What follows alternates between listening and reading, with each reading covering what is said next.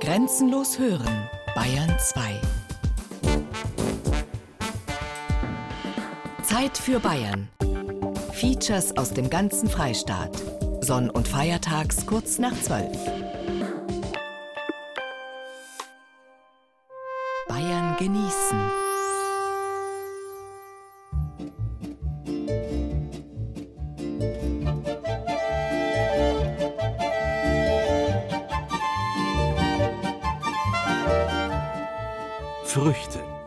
Bayern genießen im September mit Gerald Huber.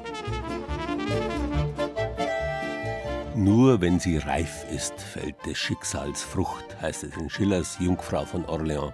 Und tatsächlich ist jetzt nach einigen Jahren Bayern genießen endlich die Zeit reif für unser eigentliches Thema, das Genussthema schlechthin, bayerische Früchte. Wir haben aus den verschiedenen Regionen Bayerns heute einen akustischen Fruchtkorb zusammengestellt, dessen Inhalt manchmal exotisch, in jedem Fall aber nicht alltäglich ist und hoffen, dass Sie ihn mit demselben Genuss hören, mit dem wir ihn geerntet haben. Das sind unsere Themen heute. Vergessene Früchte, Ribbecks Birnen aus dem niederbayerischen Mitterskirchen, saftige Früchte, eine mobile Kälte in Mainfranken, harte Früchte, mittelfränkische Haselnüsse, seltene Früchte in der Augsburger Hofapotheke, exotische Früchte auf dem Münchner Viktualienmarkt, verbotene Früchte, die Kunst des Fensterns. Freuen Sie sich mit uns auf eine fruchtbare Stunde Bayern genießen.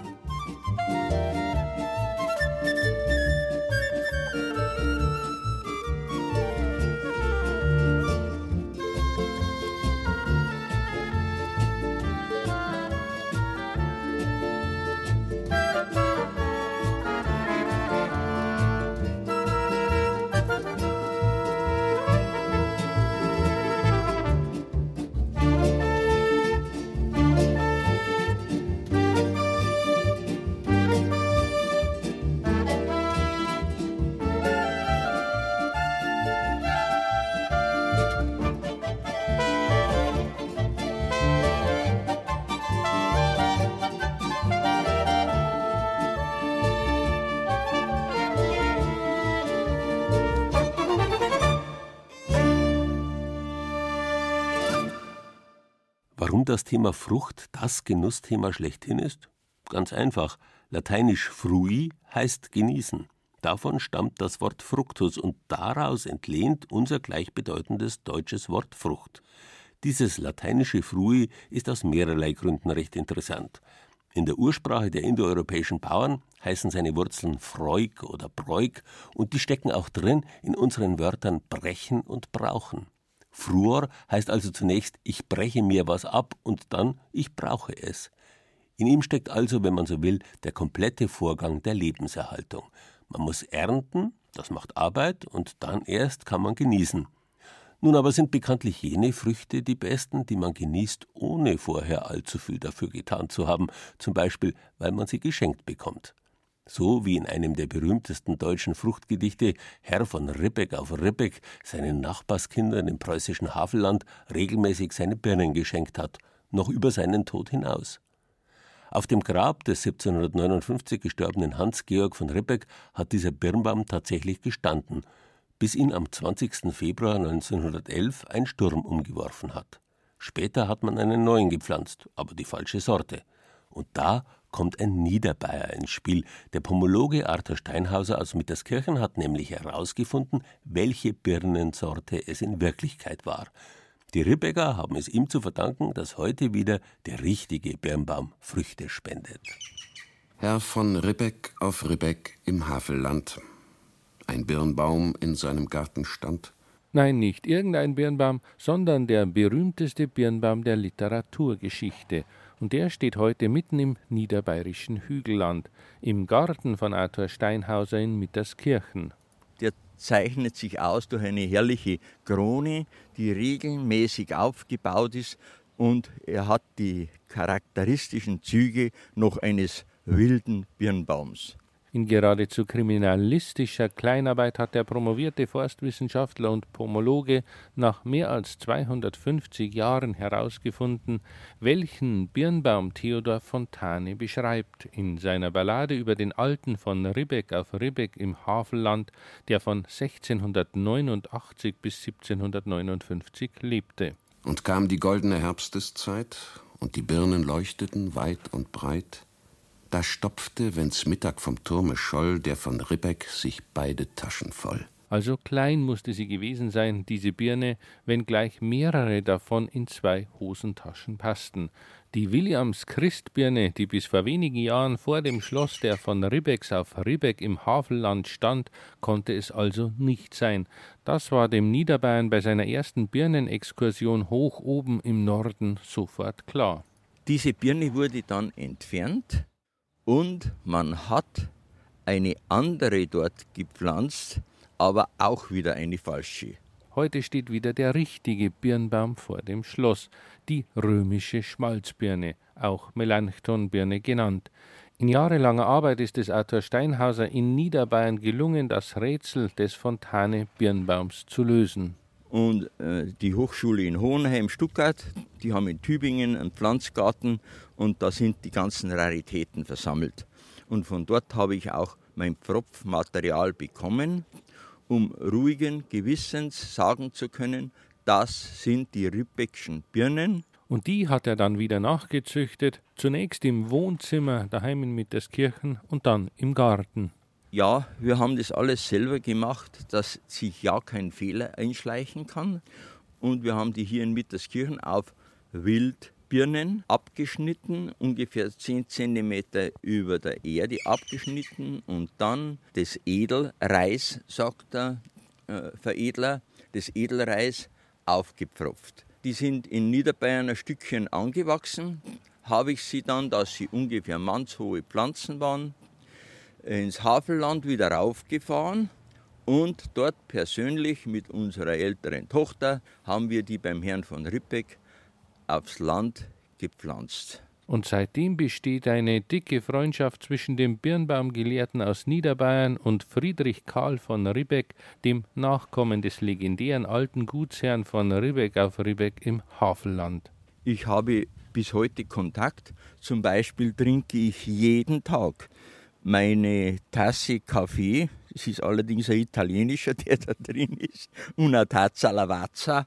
Und zwar habe ich eine wunderbare, geschmackvolle Tasse bekommen vom Herrn von Rippeck, wo auch eine Birne stilistisch einigermaßen korrekt draufsteht und der Herr von Rippeck auf Rippeck grüßt da die Bayern aus dem Havelland. Und der junge Herr von Ribbeck hat seinem niederbayerischen Freund mit dem weißen Haar und dem weißen Schnauzbart auch die Kopie eines Stückes Weltliteratur überlassen. Das ist die Fontane Handschrift hier, der Herr von Rippeck, der hier in Niederbayern ein gern gesehener Gast ist, der selber auch hier schon Birnen gepflanzt hat, gleich da drüben in der Schule. Und der hat mir eine Kopie gegeben von der Handschrift des Fontane-Gedichts. Und so sitzt er da in seinem Garten unter seinem Ribbeckschen Birnbaum, der Dr. Arthur Steinhauser, gerade 80 Jahre alt geworden.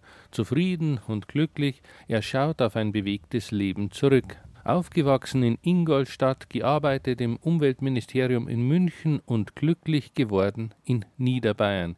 Hier genießt er jeden Tag mit seiner Frau Elfi und bereitet sich auf das vor, was da noch kommen mag. Ja, wir fühlen uns hier sehr wohl. Und nach meiner Auffassung ist das Leben hier in Niederbayern ein Vorgeschmack auf den Himmel. Und dazu gehören auch die Birnenfrüchte von Herrn von Ribbecks Grab. Elfi Steinhauser macht aus diesen römisch-preußischen Schmalzbirnen übrigens einen echt niederbayerischen Birnenstrudel. Das Rezept dazu und viele Fotos finden Sie auf bayern2.de.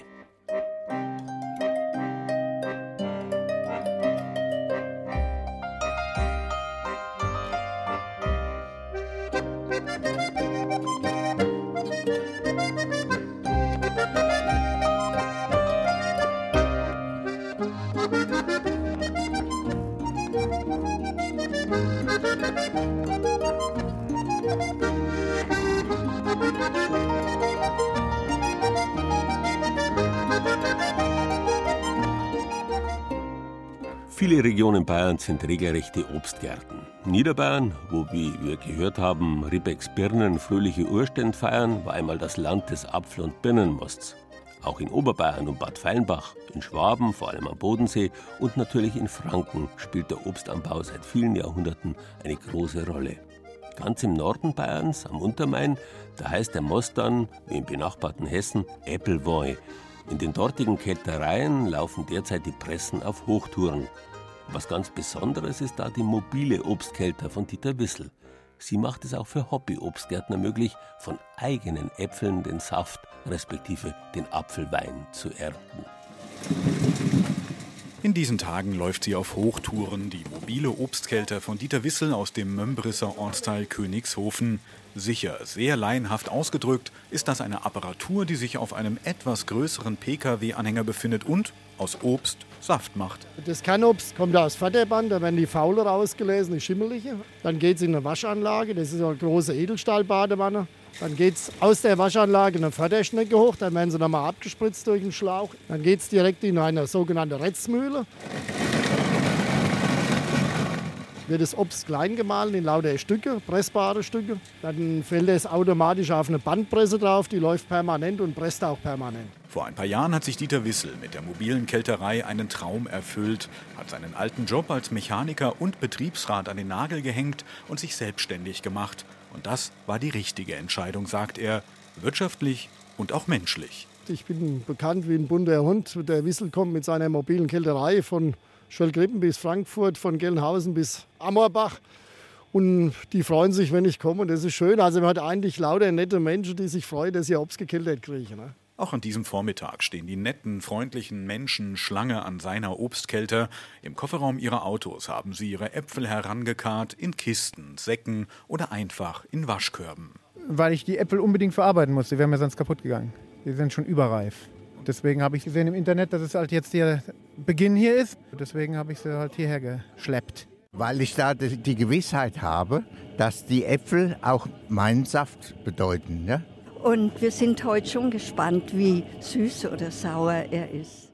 Kurt Hock und seine Frau Carola kommen schon seit Jahren zu Wissels mobiler Kälter. Sie haben etwa 30 Apfelbäume und es macht ihnen einfach viel Spaß, sich um sie zu kümmern und später aus ihren Äpfeln ihren Saft genießen zu können. Es macht Freude, die, Bäume zu schneiden, die Bäume zu ernten, die Äpfel zusammenzulesen und dann auch zu verschenken. Das sind die vier Komponenten, äh, die ich erwähnen möchte dabei. Ne?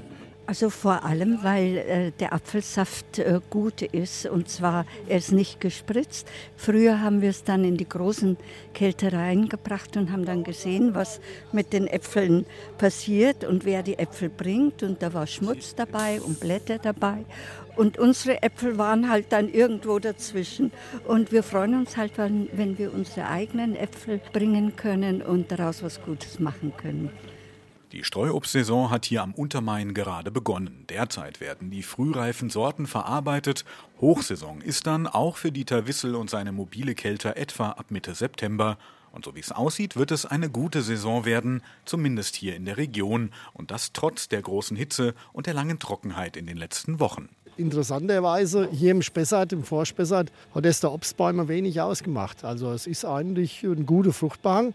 Es ist zwar auch viel runtergefallen, aber es sieht aber durchweg gut aus. Wenn jetzt noch ein bisschen Regen kommt, werden die Äpfel auch noch ein bisschen dicker. Die sind noch ein bisschen unter dem Standardmaß. Das trifft auch auf die Äpfel von Rita Englert aus Kleinkahl zu. Mengenmäßig kann sie sich in diesem Jahr nicht beklagen. Ihre Äpfel sind nur etwas kleiner als üblich. Das ist ein alter Baum, der hat zwei Äpfelsorten sogar. Eine, die jetzt reif ist und noch eine, die jetzt in zwei, drei Wochen. Aber wir haben jetzt den ganzen Baum äh, geerntet, weil es dieses Jahr halt bisschen früher war alles. Auch ihre Äpfel werden in die Kälter gekippt und nur etwa 20 Minuten später wird der dunkle, dickflüssige Saft in die speziellen Kartons abgefüllt.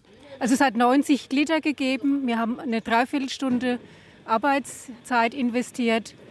Und ich habe drei Söhne. Das wird jetzt mit Freude erwartet, der Apfelsaft. Und ich denke, dass wir in, in vier, fünf Wochen den Apfelsaft getrunken haben. Der reicht nicht lange. Extra für mich zapft Rita Englert einen ihrer Saftkartons an und probiert gleich vor Ort. Nicht so süß, guter Apfelsaft.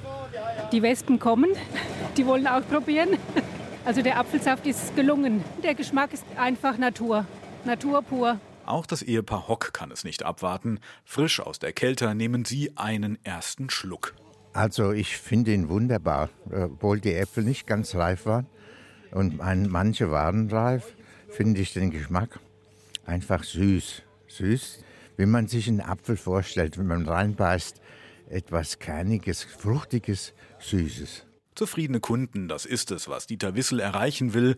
Natürlich verdient er mit seiner Dienstleistung Geld. Tatsächlich ist es ihm aber auch aus idealistischen Gründen sehr, sehr wichtig, dass sich viele Menschen für die Streuobstkultur begeistern lassen, zumal es hier am Untermain noch die größten zusammenhängenden Streuobstwiesen in ganz Bayern gibt.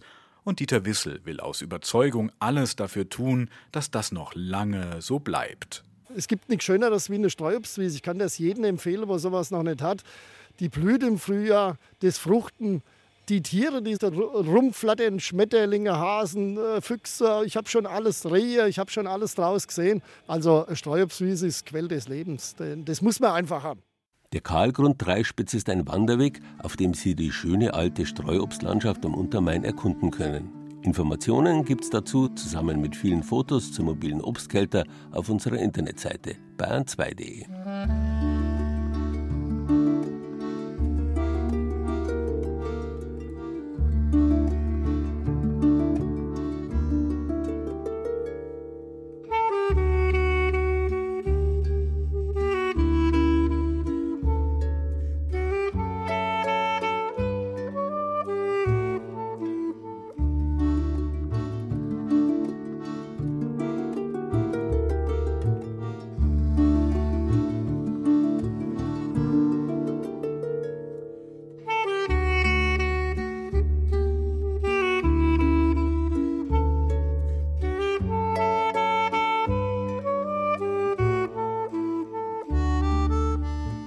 Möglicherweise gehören auch die Wörter fressen und Brei in den Zusammenhang der Wörter Frucht und Brechen. Beim Fressen wird die Frucht ja mit den Zähnen zermalmt und um einen Brei zu bereiten, muss sie ebenfalls zerkleinert werden. Auch Nüsse sind Früchte, selbstverständlich, auch wenn man sie knacken muss, bevor man den Kern zerkleinern kann. Von diesem Knacken kommt übrigens auch das Wort Nuss. Es hängt mit Knuspern und Knacken zusammen. Und obwohl die Bayern zu den großen Haselnussgenießern der Welt gehören, der Haselnussanbau spielt bei uns noch keine große Rolle. Noch. Wenn es nämlich nach Fritz Stiegler aus Gonnersdorf bei Kartelsburg geht, soll sich das ändern.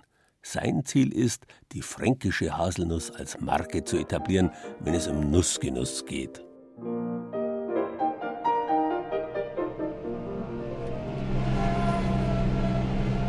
Landwirt Fritz Stiegler steuert seinen imposanten Traktor gekonnt über die schmalen Feldwege bei Gonnersdorf, Nähe Kadolsburg. Da haben wir unseren Acker, haben wir Bewässerung da, ne? da haben wir mal vor 20 Jahren so ein Beregnungsbecken gebaut. Und das können wir natürlich jetzt optimal nutzen und heuer war das überhaupt überlebenswichtig. Der Sommer war eigentlich extrem trocken. Wir brauchen jetzt einmal so eine Woche, eine Woche einmal einen schön langsamen Regen, der wo durch die Bank so ist, dass das einmal wieder richtig neisigern kann. Doch von andauerndem Regen ist Ende August noch wenig zu sehen, zum Leidwesen des Landwirts. So einen Extraschub Wasser könnten seine Haselnusssträucher schon noch gebrauchen, denn bald werfen die fünf bis sechs Meter hohen Sträucher ihre Früchte ab. Und es sind viele Sträucher. Das ist jetzt ein Acker, der ist vier Hektar groß. Es sind ungefähr 3000 Pflanzen drauf. 3000 Haselnusssträucher. Die ersten sind 2006 gepflanzt worden, die letzten vor zwei Jahren, aber vor drei Jahren, weil wir immer wieder verbessern. Wir haben immer wieder jetzt auch Sorten drin, die wo nichts sind. Angefangen ist mit 50 Sorten worden und da merken wir jetzt auch schon, die Sorten, das taucht nichts, mit der können wir nichts anfangen. Die Sorten, die nichts taugen, raus, die, die viele Früchte tragen, nachpflanzen. Das gehört zur Pflege der Haselnusskulturen. Die Anlage von Fritz Stiegler ist in der Region einmalig und gilt als Experimentierfeld für die unterschiedlichsten Haselnussarten. Ja, also die lange Zelle, das ist eigentlich mein Lieblingssorten. Ne? Das ist eine, alte Sorten, wo einfach in unser Klima reinpasst. Dann Hallische Riesen, das ist das Gleiche. Hat nicht ganz so viel Ertrag, Hallische Riesen, aber einen unheimlich großen Fruchtkörper und dann fast den besten Geschmack. Also vor allem Nüsse. Ne? Das ist geschmacklich die beste und auch zum Verarbeiten gut.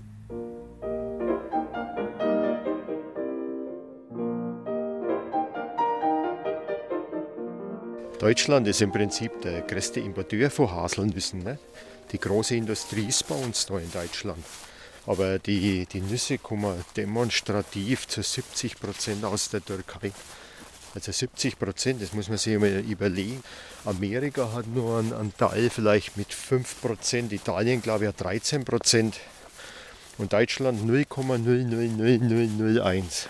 Das passt nicht zusammen. Ich sage, wir haben die Industrie vor der Haustür, haben Leute da, die auf die Nuss setzen. Die Nuss ist ja ein, ein symbolisches Produkt, trauen wir schon sagen. Das hat ja irgendwie mit Heimat zu tun. Ne? Um den Anbau von Haselnüssen attraktiver zu machen und andere Landwirte dafür zu interessieren und zu beraten, hat Fritz Stiegler den Verein Fränkischer Haselnusspflanzer gegründet.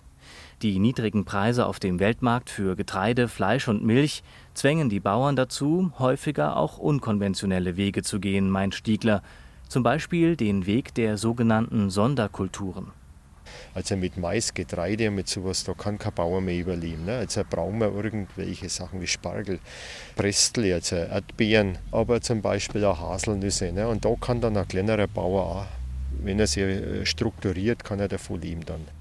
Ein Wagnis, aber auch eine große Chance, sagt Stiegler, dessen Blick jetzt auf dem Feld häufiger gen Boden geht, denn die bereits abgeworfenen Nüsse verraten ihm viel über die Qualität der anstehenden Ernte. Das sind jetzt die ersten, wo da runterfallen. Ne? Und da bin ich mir nicht einmal sicher, ob da überhaupt was drin ist in der. Die, die schaut mir schon so, so leicht aus. So. Wie überprüfen Sie das? Ja, die mache ich dann auf. Aber da habe ich die Zähne mal dazu, dass ich die jetzt aufbeiße. Wenn Sie bessere Zähne haben, dann beißen Sie es. Ich kann ja mal probieren, Moment. Okay. Oh, das ging schon ganz gut eigentlich. Ja. So macht man das? Ja wenn man will. Also es gibt andere Möglichkeiten auch. Ne? Ja, da kann eine Zange auch nicht mehr. Aber doch, die ist aber gesund. Da ist schon ein kleiner Kern drin, allerdings ist der nicht ganz ausgefüllt. Ne? Sieht man ja ganz deutlich. Also die Pflanzen hat irgendwann einmal Notglieden und hat dann das Wachsen aufgehört in der Frucht drinnen.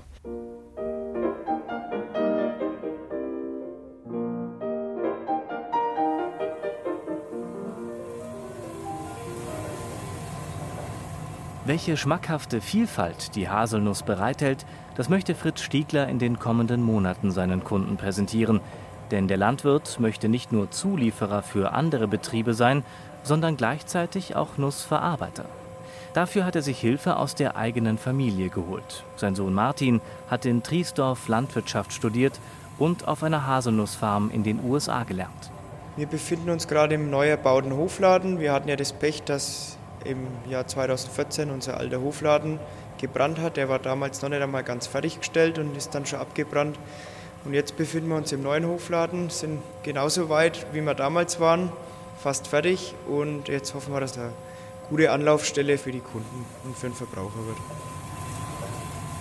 Wir haben einen umgebauten Kaffeeröster, das heißt, dass wir unsere Nüsse auch komplett selber verarbeiten und durch das Rösten gewinnt die Nuss mehr an Aroma und das schmeckt einfach intensiver und mehr oder weniger nach Nougat. Wir haben jetzt ein Haselnussöl, das wir machen. Wir machen äh, eine Haselnusscreme, das ist ein Nussmus ohne Zucker aber. Ja, die gerösteten Haselnüsse, dann haben wir Haselnusssalz noch und ganz viele Produkte. Haselnuss Toffee ist jetzt das Neueste, was wir zur neuen Saison dann auch anbieten werden. Das ist ein Karamell mit Haselnüssen und einer guten Schokolade und auch nochmal mit Haselnüsse ummantelt. Die Familie Stiegler freut sich auf die Ernte und die anstehenden Genussexperimente. Auch Haselnussführungen sind angedacht. Die Haselnuss, davon sind sie überzeugt, ist in Deutschland eine unterschätzte Frucht und zugleich eine große Chance. Also ich erhoffe mir das, dass wir mal schön im, im Kleinen einmal die Verbraucher bedienen können mit den Produkten, wo mein Sohn jetzt herstellt. Und dann vielleicht, dass wir das einmal schaffen, dass auch andere Landwirte da ein wenig einschwenken in die ganze Geschichte. Das ist ich die eine riesengroße Chance für unsere Region, die fränkische Nuss zu etablieren, weil der Verbraucher macht es.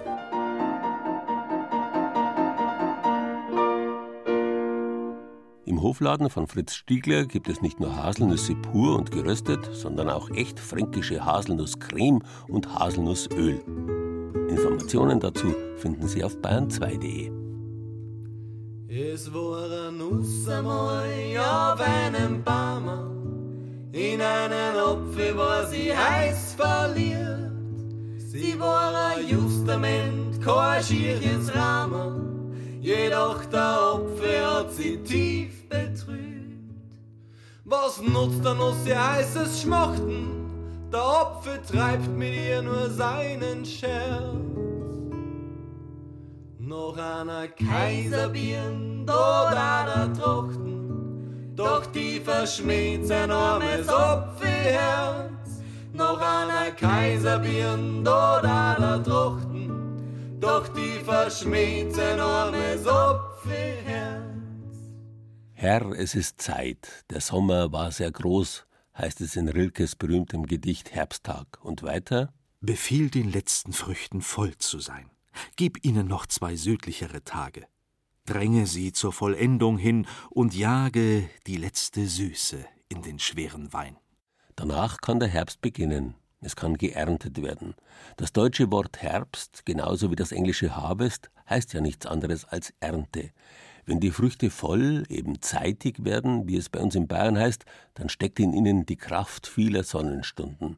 Und diese gespeicherte Sonnenzeit des Sommers, diese Kraft zu nutzen, das haben sich die Heilkundigen aller Zeiten zur Aufgabe gemacht. Die Mitarbeiter etwa der traditionsreichen Augsburger Hofapotheke haben nicht nur ein imposantes Wissen in Sachen Kräutern vorzuweisen, sondern sie kennen sich auch mit heilkräftigen Früchten aus. Götterfingerfrucht, Anatosamen, Maulbeerfrucht oder Muttergottesfrucht, all das hält die Augsburger Hofapotheke bereit. Wer will, kann sich unter kundiger Beratung aus über 600 Zutaten seine ganz eigene Teemischung zusammenstellen lassen, nur zum Genuss oder auch gegen manches Zipperlein. Dann gehen wir jetzt hier in unsere Kräuterkammer rein. Die meisten Apotheken, die haben nur noch ein sehr kleines Sortiment mit 10, vielleicht 15 verschiedenen Teekräutern.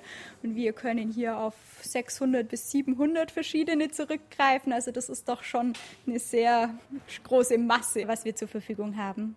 Die Kräuterkammer der Augsburger Hofapotheke gilt weithin als einzigartig. Knapp 700 Kräuter und Früchte werden hier in zimmerhohen Holzregalen in weißen Metallkisten gelagert. Ein würziger Duft liegt in der Luft. Hier kann man sich einen Tee gegen so gut wie jedes Zipperlein zurechtmischen lassen. Herrin über all die verschiedenen Heilfrüchte ist Martina Sandner, die junge Frau mit den klaren blauen Augen und dem wippenden dunkelbraunen Pferdeschwanz weiß genau, warum gerade die Früchte einer Pflanze oft so heilkräftig sind weil halt so die ganze Kraft auch der Pflanze in der Frucht gespeichert wird. Deswegen haben wir da meistens eine sehr große Fülle an Inhaltsstoffen, was jetzt Vitamine betrifft, Mineralstoffe betrifft, aber auch andere Inhaltsstoffe, die für die Gesundheit sehr förderlich sind. Die ganze Welt der Heilfrüchte ist in den Metalldosen versammelt. Chinesische Chisanderbeeren zur Immunstärkung, Anato-Samen aus der Karibik gegen Arteriosklerose oder Jujubenfrüchte aus Indien, die Herz und Lunge kräftigen sollen. Die Herkunft der Arzneifrüchte wird streng geprüft. Sie stammen aus Wildsammlung oder kontrolliertem Anbau. Jede Heilfrucht muss dabei zu einer bestimmten Tageszeit geerntet werden, um eine optimale Wirkung zu entfalten. Oft genug ist der jeweilige Charakter in Reinform allerdings eine mehr oder minder olfaktorische und geschmackliche Herausforderung. Man muss ja, auch wenn man eine Teedroge prüft, nicht nur das Aussehen, sondern man bewertet auch den Geschmack, weil das immer ein wichtiges Prüfkriterium ist. Und da gibt es natürlich dann Pflanzen, die schmecken sehr gut und manche, da weiß man vorher schon, das wird jetzt nicht so lecker. Ist immer eine Überraschung dabei. Es muss freilich auch nicht immer eine Teedroge aus Übersee sein. Auch die heimischen Wildfrüchte sind oft heimliche Champions, was ihre Heilkraft anbelangt, weiß Martina Sandner von der Augsburger Hofapotheke. So, dann machen wir mal einen frischen Herbsttee.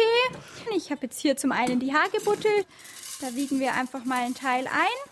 Dann hätte ich den Apfel noch mit dazu. Apfelstücke ist auch immer eine klassische Frucht, die gerne in den Tees verwendet wird. Und dann hätte ich noch den Holunder mit dazu getan, der dann ja auch so im September reif ist. Dann ist eigentlich schon eine fruchtige Mischung fertig. Besonders fruchtig, aber auch besonders vielseitig in Sachen Heilkraft ist die heimische Heilbeere. Ein Klassiker ist bei Durchfallerkrankungen. Ansonsten natürlich dann auch ähm, für so äh, Entzündungen in der Mund- und Rachenschleimhaut, weil es einfach so eine gewisse zusammenziehende durch die Gerbstoffe so die Wirkung einfach entfaltet. Ansonsten wird es gerne auch äh, mittlerweile in Augentropfen schon mal die Heidelbeere verwendet, weil es einfach die Durchblutung der Netzhaut fördert und dadurch wird einfach das Hell-Dunkelsehen gefördert. Fructus sorbi? Äh, das sind die Eberesche oder die Vogelbeere. Gibt es auch als Tee. Viele meinen immer, die ist sehr giftig, darf man nicht verwenden. Stimmt aber gar nicht. Die haben auch ganz viel ähm, Vitamin C enthalten. Kann man auch toll in den äh, Erkältungstee zum Beispiel mit reinmachen oder natürlich als Marmelade zum Beispiel verwenden. Hat natürlich einen säuerlichen Geschmack, aber kann man durchaus verwenden. Fructus rhamni catharticae. Das ist die Kreuzdornbeeren, die haben eine abführende Wirkung, also die wirklich nur äh, sehr sparsam verwenden, auch nicht dauerhaft verwenden. Aronia-Früchte, das habe ich jetzt schon mal gehört. Was ist denn das? Genau, Aronia ist auch so ein Klassiker, was man für Arteriosklerose zur Vorbeugung verwendet. Das sorgt einfach dafür, dass diese ganzen Giftstoffe, was man im Körper aufnimmt, dass die nicht in den Gefäßen abgelagert wird, eben nicht zu dieser Verkalkung führt. Das ist sozusagen die Müllabfuhr in unseren Gefäßen wird das verwendet, hat eine super tolle Wirkung dafür. Sägepalmenfrüchte ist eine klassische Pflanze für den Mann. Bei der gutartigen Prostatavergrößerung wird das äh, genommen, hat auch eine desinfizierende, entzündungshemmende Wirkung. Und die Moosbeere, modern Cranberry genannt, hilft schnell gegen mancherlei Frauenmalaise. Viele Frauen neigen ja ständig oder immer wieder zu Blasenentzündungen. Da kann man es gerne mal mit Cranberry versuchen, weil das zum einen den Hahn ansäuert und es sorgt auch dafür, dass sich die Bakterien nicht so gut an der Blasenwand anhaften können. Die Kunden der Augsburger Hofapotheke schätzen das Angebot von Kräutern und Heilfrüchten.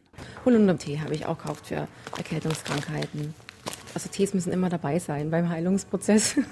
Ich finde das jetzt gerade in meinem Fall mit einem fast einjährigen Kind auch ganz wichtig, dass man vielleicht erstmal Naturprodukte verwendet und wie es früher auch war, ja, dass man nicht gleich irgendwie die Chemiekeule auspackt. Meine Frau hat einen Kasten in, äh, in der Küche, der ist voll. Eine Teemamsel ist es. Hustentee, Magen-Darm-Tee. Ich nutze das, weil ich meine Gesundheit erhalten will. Und da weiß ich, dass es keine, keine Nebenwirkungen haben. Zwar ist das Wissen um die Heilkraft der einheimischen Pflanzen in den Jahrzehnten immer mehr geschwunden, allerdings gibt es gerade in den vergangenen Jahren eine Rückbesinnung. Apotheker Tobias Müller, Eigentümer der Hofapotheke, ist froh darüber. Wir haben uns überlegt vor vielleicht acht, neun Jahren, entweder wir lassen das Ganze auslaufen, wie viele andere Apotheken in ganz Deutschland, oder wir forcieren das Ganze und haben dann erweitert von 250 auf mittlerweile 660 Heilkräuter und versorgen dann mittlerweile ganz Deutschland, um alle glücklich zu machen, die dann zum Beispiel, wie mir jetzt jemand geschrieben hat, in Mecklenburg-Vorpommern keine Apotheke mehr haben, die macht zu vor Ort oder hat keine Heilkräuter mehr. Deshalb ist er dankbar, dass er das Sortiment aus Schwaben, aus Augsburg bekommt. Vogelbeere, Berberitze, Hagebutte, Aroniafrucht und Fenchelsamen. Die Früchte so vieler Pflanzen warten mit heilender Wirkung auf. Man muss sie nur wieder entdecken wollen, sagt Apotheker Müller. Wir haben natürlich unheimlich, wo man es am stärksten merkt, bei einem sogenannten Kindlein-Kommt-Tee, das ist ein Kinderwunschtee, wo wir einen unheimlichen Effekt haben und eine riesen Rückmeldungen. Frauen, die quasi fast austherapiert sind und durch diesen Kindlein-Kommt-Tee noch ihren Zyklus verbessert haben und dann schwanger wurden. Und das ist, finde ich, eines der, der interessantesten Gebiete, dieser Kinderwunsch, was dort Tees leisten können. Der Chef der Augsburger Hofapotheke hat aber auch noch einen ganz besonderen Tipp wie gerade die heimischen Heilfrüchte wunderbar im Alltag prophylaktisch eingesetzt werden können. Ich finde ganz toll getrocknete Holunderbeeren, die pur zu essen. Man kann ja die nicht nur im Tee verwenden und aufbrühen, sondern wirklich ins Müsli rein, diese ganzen Heilfrüchte auch. Und die sind wunderbar, würzig, intensiv und wenn die sich in Milch dann ein bisschen auflösen, im Müsli zum Beispiel, ganz, ganz tolles Aroma. Bayern genießen. Das Zeit für Bayern Magazin. Jeden ersten Sonntag im Monat. Auf Bayern 2.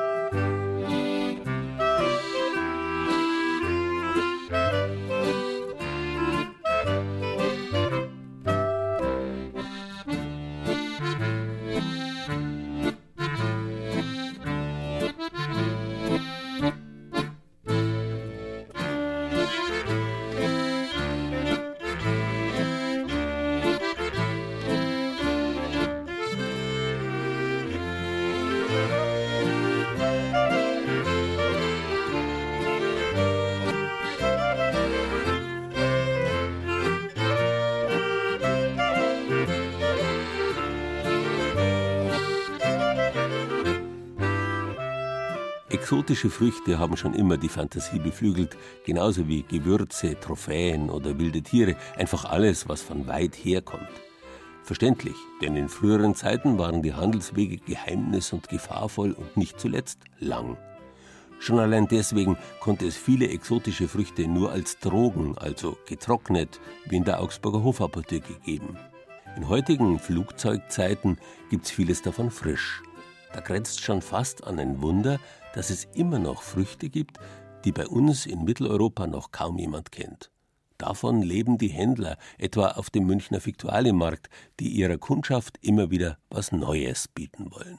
Sagen wir so jetzt, so wie momentan, sind mehr Schauer als wie Käufer. Also da da ja an manchen Tag mehr Geld verdienen, wenn ich pro Foto einen Euro kassieren darf, als wie die Leute, wo einkaufen, aber ist okay sagt Alexander Willer, Inhaber der Firma Exoten Müller auf dem Münchner Viktualienmarkt. Es ist eine unglaubliche Farben- und Formenvielfalt an seinem Stand. Früchte aus aller Welt türmen sich und die Menschen stehen immer wieder staunend und auch rätselnd davor. Das Gelbe ist also die Grandia. Ähm, das glaube ich sind die mit dem roten Fruchtfleisch innen. Schmeckt mir jetzt nicht ganz so gut, habe ich mal in einem Hotel gegessen. Manches kenne ich gar nicht gibt alles, alles, was das Herz begehrt. Schwer, die meisten kenne ich da nicht. Die Mango, normale Mango, dann. das schaut innen so aus wie so ein Joghurt mit so Streusel innen. Also die schauen aus wie Segeln, die schauen aus wie Würmer. Die Früchte, die ausschauen wie kleine rothaarige Igel, heißen Rambutan. Das heißt tatsächlich so viel wie behaart. Daneben liegen tief orangefarbene Koruba, die mit ihren Stacheln an Kaktusfeigen erinnern. Ganz vorne und immer wieder bewundert liegt eine riesige Jackfruit. Durian, Jackfrucht oder, oder Rambutan, Mangustan, also alles, was so typisch asiatisch ist, importiere ich selber. Ich war einmal in Thailand, da findet alle drei Jahre eine große Lebensmittelmesse statt. Da habe ich mir meinen Händler ausgesucht. Der hat ein gewisses Grundrepertoire an Ware, wo ich bekomme über den und das lassen wir jede Woche separat einfliegen. Und alles andere, was quasi dann aus Lateinamerika kommt, das ziehe ich dann über die Großmarkthalle dazu. Frisch eingeflogen werden Sapodilla, Schuppenanone, Kumquats und pinkfarbene Drachenfrüchte, Ingwer, Datteln und die vielen verschiedenen Mango- und Papayasorten.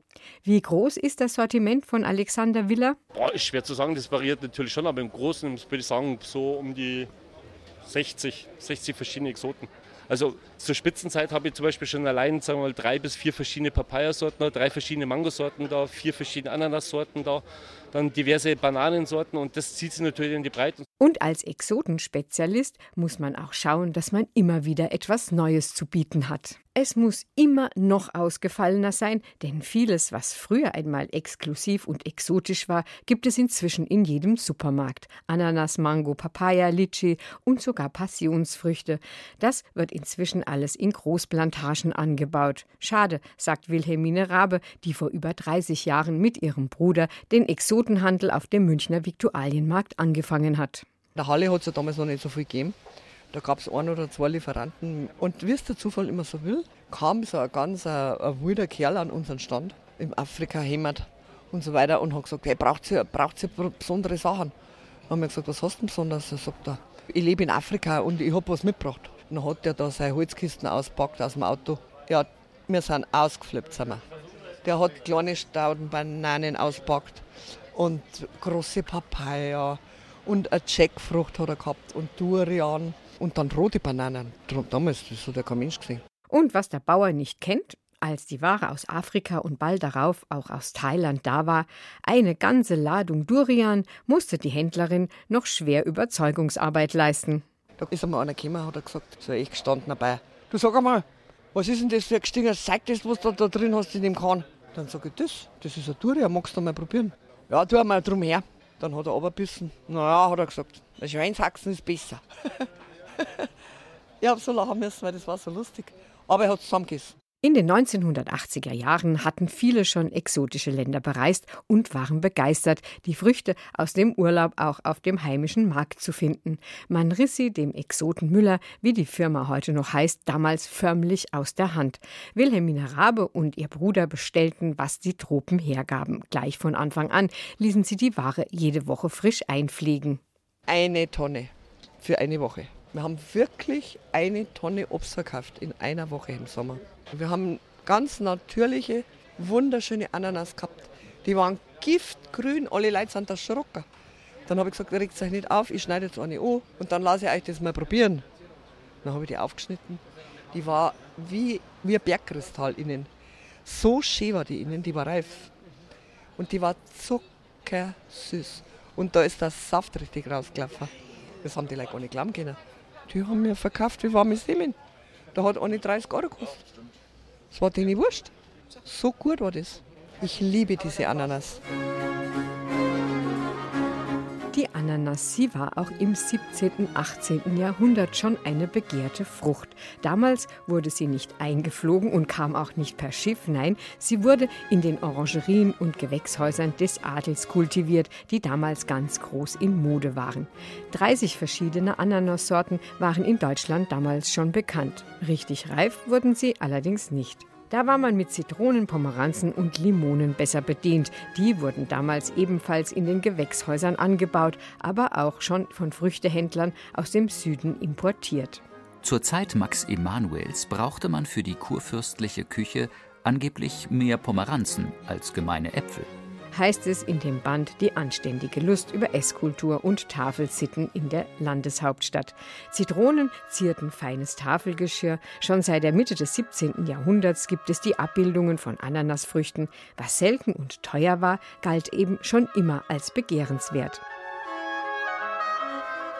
Was als exotisch empfunden wird, das ändert sich jedoch immer wieder. Manchmal wird es einem erst bewusst, wenn man an die Kindheit zurückdenkt. Banane oder Orange waren schon exotische Früchte. Ich komme ein bisschen vom Land. Da gab es halt das, was gewachsen ist. Also die Ananas, die haben wir immer aus der Dose gegessen als Kind. Und irgendwann haben wir die frisch bekommen und das war natürlich ganz was anderes. Und das war eine Erleuchtung. Wir sind mit meiner Mutter oft beim Dahlmeier vorbeikommen und da lagen die drin. Und diese Preise konnten wir uns nicht leisten, sodass ich also nicht an diese Früchte rangekommen bin. Teuer sind die eingeflogenen Früchte auch heute noch. Aber nachdem Mango, Papaya, Litchi, Passionsfrucht und viele andere Exoten heute zur Supermarktware geworden sind, haben sie viel von ihrer Exklusivität eingebüßt. Ich mag lieber Äpfel und Birnen und Zwetschgen. Das klangt und bin allerweil gesund.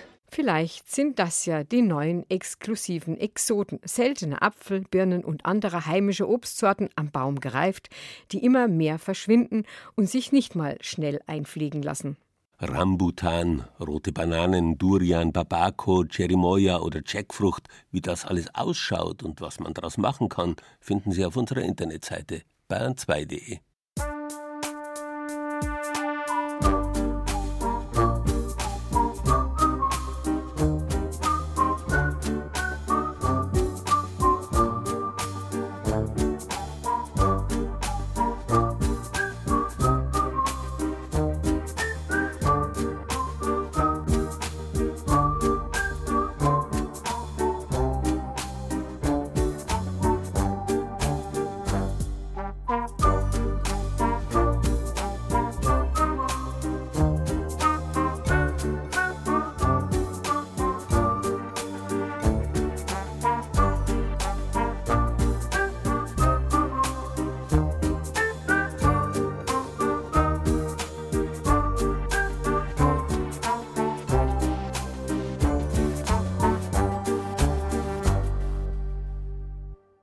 Welche Früchte genau im Paradies gewachsen sind, das wissen wir nicht. Man darf aber vermuten, alle, selbst die exotischsten.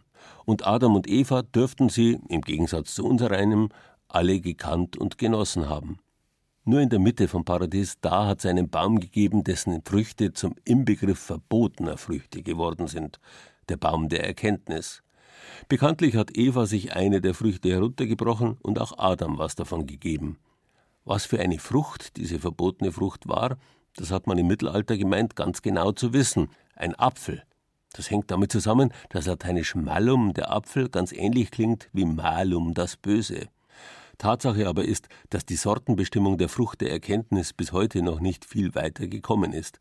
Wenn man in der Genesis weiterliest, heißt es ja dann nach der Vertreibung aus dem Paradies im Kapitel 4, Adam erkannte Eva seine Frau und sie wurde schwanger und gebar Kain. Wir wissen zwar, dass diese Erkenntnis eine ganz andere ist als die zwischen Gut und Böse, können aber darauf vertrauen, dass Adam und Eva und die verbotenen Früchte, die man sich etwa in Bayern beim Kammerfenstern holt, schon irgendwie zusammengehören.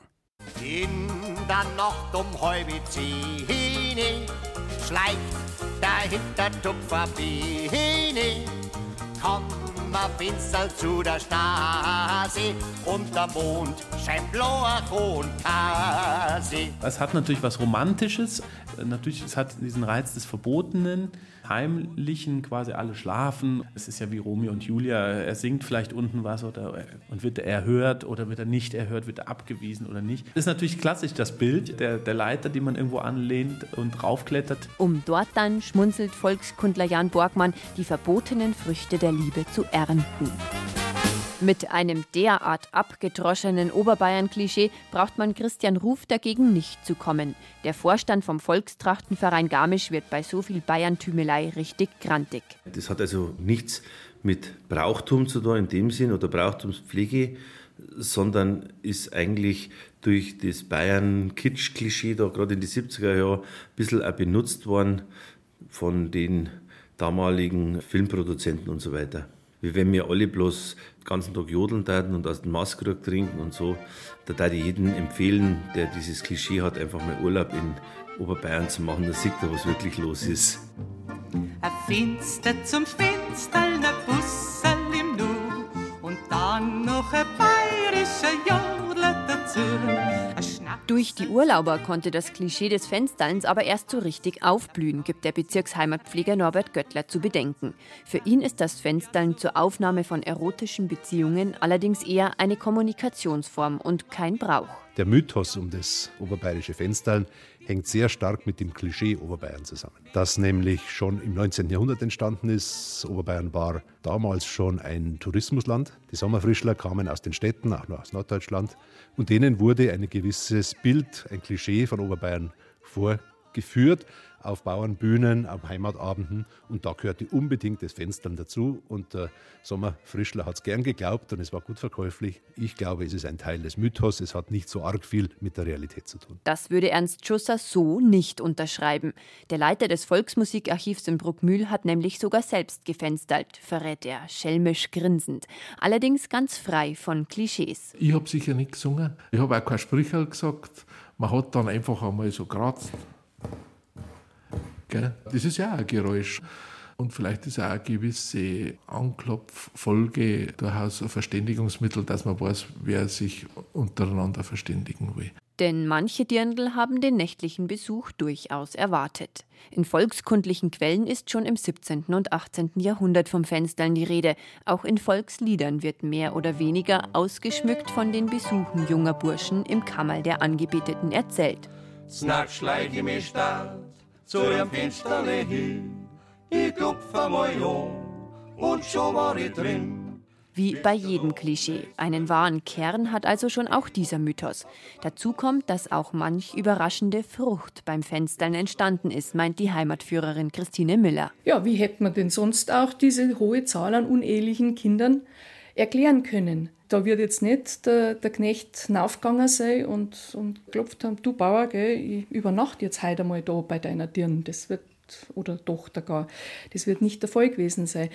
Wenn ich nicht an dem Hof gewohnt habe, war das von außen der einzige leise Zutritt. Christine Miller weiß aus eigener Erfahrung, wie es sich anfühlt, wenn ein Bursch um Einlass durchs Kammerfenster bittet. Ich war mit einer Freundin auf der Alm und wir haben tatsächlich eines Nachts einen Klopfer am Fenster gehört. Und es sind mit Fackeln drei Burschen über den Berggipfel rübergekommen. Ja, das ist schon Aufmerksamkeit. Ne? Also es ist so, wie wenn der Blumenstrauß kommt. Hat uns schon ein bisschen Wertschätzung gegeben. Aber die Spielregeln, die haben natürlich mir bestimmt. Der Kaffee in der Stumm. Und das Lager dann draußen. Da wird wohl jedes Madel so seine eigenen Spielregeln gehabt haben. Christine Miller und Christian Ruf haben auf jeden Fall festgestellt, die Jugend von heute, die fenstert nicht mehr. Wenn dann vielleicht nur aus Folkloregründen, vielleicht. Weil es ist ja nicht notwendig, wenn man, naja, wenn man halt eine eigene Wohnung haben kann, wenn man sich irgendwo einen Urlaub gemeinsam machen kann und seit es natürlich die Autos gibt, hat sich vielleicht das Fenstern eher in den eigenen kleinen VW Käfer abgespielt. Heute glaube ich, Fenster hat man nicht mehr, da ist man eher bei Facebook. Die ganzen Moralvorstellungen sind ein bisschen liberaler geworden, da kann man dazu stehen, wie man mag. Und die jungen Leute haben viele Möglichkeiten, sich zu treffen. Wir, da bin ich auf die Kraxel, kommt der Hirsel oho Kaxel, schmeißt die lange Lotte um und da bin ich voll den Odelgrün. Diese modernen Möglichkeiten der Kontaktaufnahme sind zwar meist nicht mehr ganz so romantisch und reizvoll wie das Fenstern früher, dafür aber sind sie vielleicht auch etwas weniger anrüchig.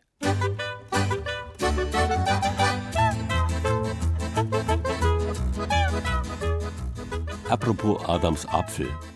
Der Apfelbaum hat in Bayern früher Affolder oder Affalder geheißen. Darin steckt natürlich der Apfel und die alte Wortwurzel für Baum, ter, wie in Holunder oder in Flieder. Die gleiche Wurzel, die ja auch das englische Tree bildet. Noch heute gibt es auch in Bayern Ortsnamen wie Affalterbach oder Falterbach. Der Bach am Apfelbaum eben. Der Namenstag von Adam und Eva ist übrigens der 24. Dezember, der heilige Abend vor dem Weihnachtsfest. Da hat man im Mittelalter das Paradies nachgespielt. Weil aber die Affalter, die Apfelbäume, zu der Zeit keine Blätter haben, hat man sich dazu immer grüne Tannen oder Fichten in die Kirchen gestellt und rote Äpfel hingehängt. So ist der Christbaum entstanden. Das aber nur nebenbei. Jetzt lassen wir erst einmal schön gemütlich den Herbst anfangen. Meteorologisch hat er schon begonnen. Genießen Sie die Früchte des Sommers. Einen schönen Sonntag wünsche ich Ihnen.